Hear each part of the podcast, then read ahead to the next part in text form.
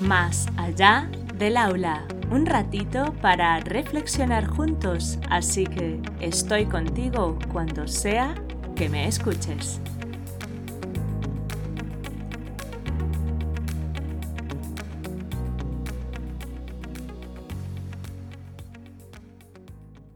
Hola, encantada de tenerte al otro lado.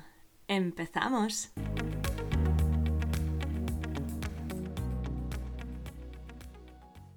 Somos adultos significativos. A lo largo de los años que llevo trabajando con y para peques, he descubierto que independientemente de si nuestro rol al interactuar con ellos es dentro de los diferentes parentescos familiares o de amigos de la familia, o monitores, profesores, conductores del bus, enfermeros, doctores, policías, recepcionistas, dependientes y un largo etcétera, les estamos dejando una huella que en mayor o menor medida influirá en su desarrollo.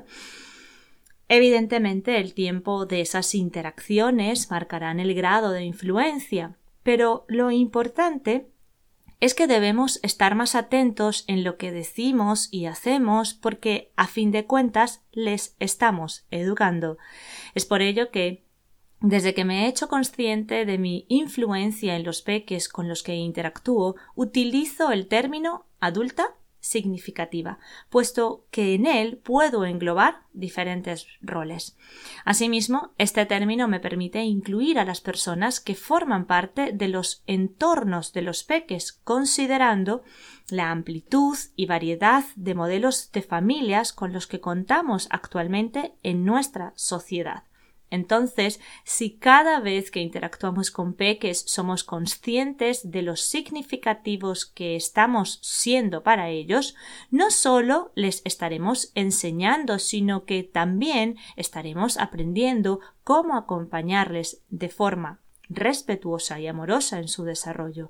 Ser adultos significativos en cada contexto con peques nos garantiza un aprendizaje bidireccional. Os pregunto, ¿habéis sentido el valor de vuestras interacciones con peques?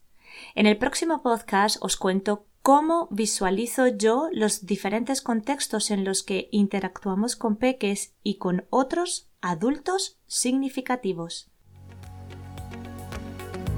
Si te gustó este episodio y crees que puede aportar a otros, compártelo.